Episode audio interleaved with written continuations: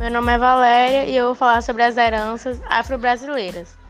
A cultura afro-brasileira remota ao período colonial, quando o tráfico transatlântico de escravos forçou milhões de africanos a virem para o Brasil. Assim foi formada a maior população de origem africana, fora da África. Esta cultura está marcada por sua relação com outras referências culturais, sobretudo indígenas e europeia, a qual está em constante desenvolvimento no Brasil. Uma das principais características da, da cultura afro-brasileira é que não há homogeneidade cultural em todo o território nacional. A origem distinta dos africanos trazidos ao Brasil forçou-os a apropriação e adaptação para que suas práticas e representações culturais sobrevivessem.